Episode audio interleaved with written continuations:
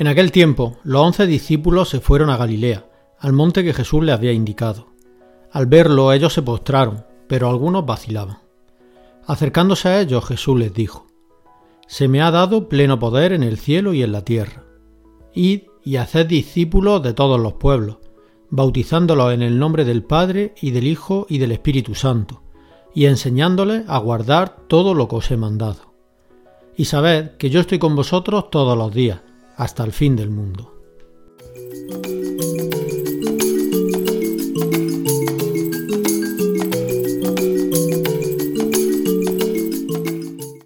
Muy buenos días, queridos amigos de jóvenes católicos. Seguimos celebrando la Pascua del Señor, cada vez queda menos. Hoy concretamente festejamos la ascensión, la ascensión del Señor a los cielos.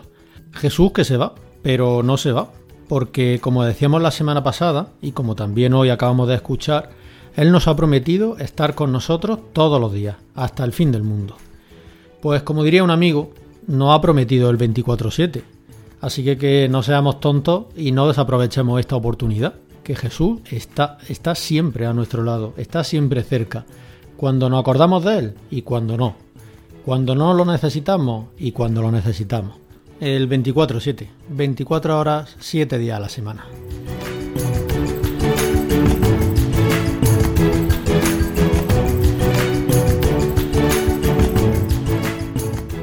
En este pasaje que hoy hemos escuchado coinciden dos cosas.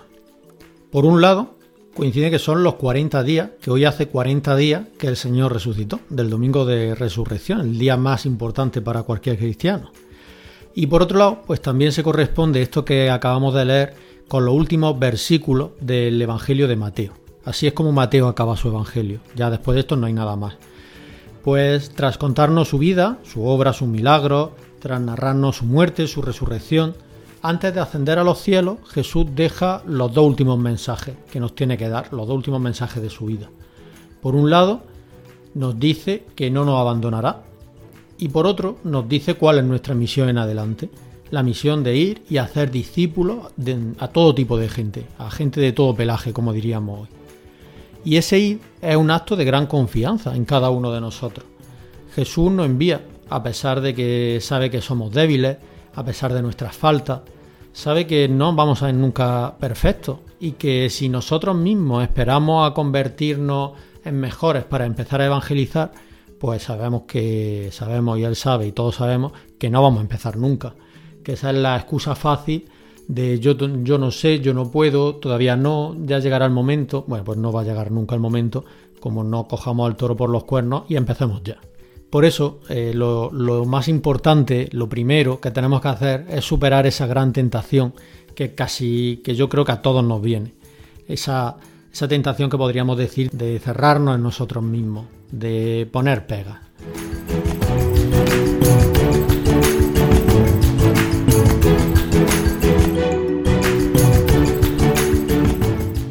Y es que con el Señor uno no puede estar quieto. Cuando uno descubre al Señor, pues te da una ganas de contárselo a los demás que, flipas, que no puedes con ella. Si algo está prohibido para un cristiano es acomodarse, es quedarse en las seguridades que ya hemos adquirido y bueno, es como los caracoles.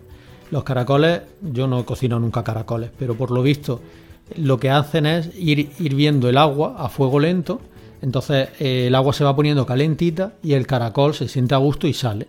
Y cuando el caracol ya está fuera de su caparazón, pues eh, se sube el fogón al máximo, el agua hierve y el caracol, pues la palma, se queda, se queda ahorcado, que creo que le dice.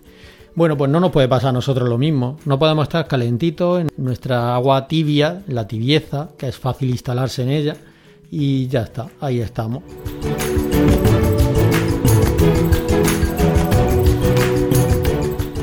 La única seguridad para Jesús está en el ir, eh, con confianza Allí se revela su fuerza, porque como hemos dicho, como acabamos de leer, Él está con nosotros. El Señor nos quiere en salida, como nos dice el Papa una y otra vez, y también nos quiere libres de las tentaciones de conformarse cuando estamos bien, cuando tenemos todo bajo control.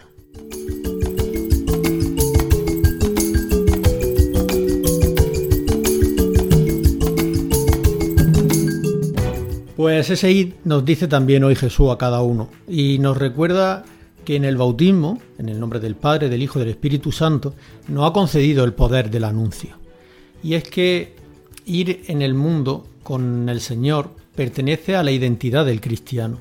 No solo para los curas, ni para las monjas, los seminaristas, esos son los que tienen que predicar, los que tienen que llevar el mensaje de Jesús. Pues estamos muy equivocados, porque es para todos los cristianos, es que es nuestra identidad que se nos confiere con el bautismo.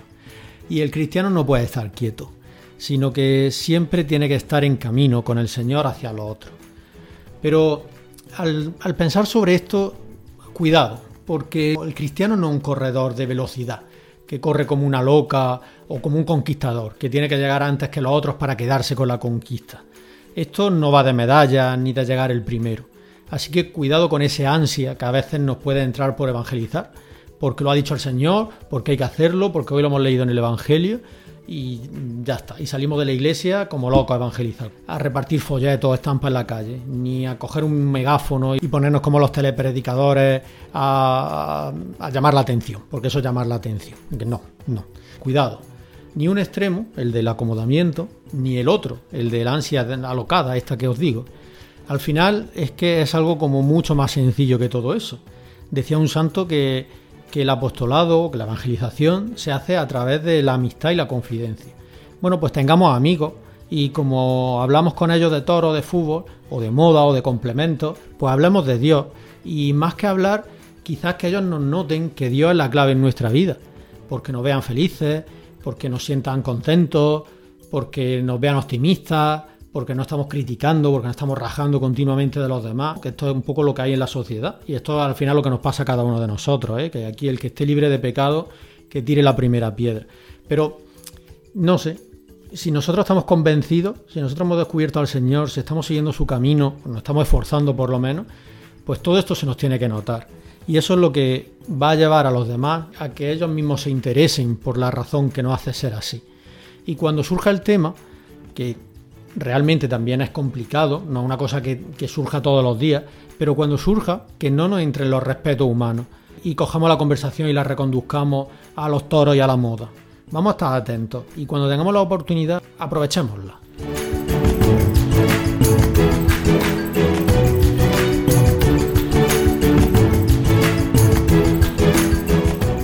Y por todo esto, el cristiano es más bien como un peregrino, un misionero, y volviendo un poquito al ejemplo anterior del corredor de velocidad, o, como un corredor, pero, pero lo suyo son las maratones, en las que más que las piernas, lo que cuenta es la cabeza, el saber medirse y el saber medir a los demás. Hay otro peligro, que es el de apretar tanto la cuerda que uno se la acaba cargando, de, querer forzar tanto las cosas, la conversación, la evangelización, el apostolado, que los amigos al final nos tienen por el pesado de turno y pasan ya de nosotros. Es que directamente cuando nos escuchan hablar, que sacamos el tema de Dios, de tal, del, bueno, pues ellos ya desconectan y dicen, bueno, ya está con lo suyo. Cuidado, cuidado, vamos a ser gente normal. Si es que al final el cristiano es, una persona normal, no hagamos cosas raras. Cuando una cosa nos huela rara, no, no, nos estamos equivocando. Ese no es el camino.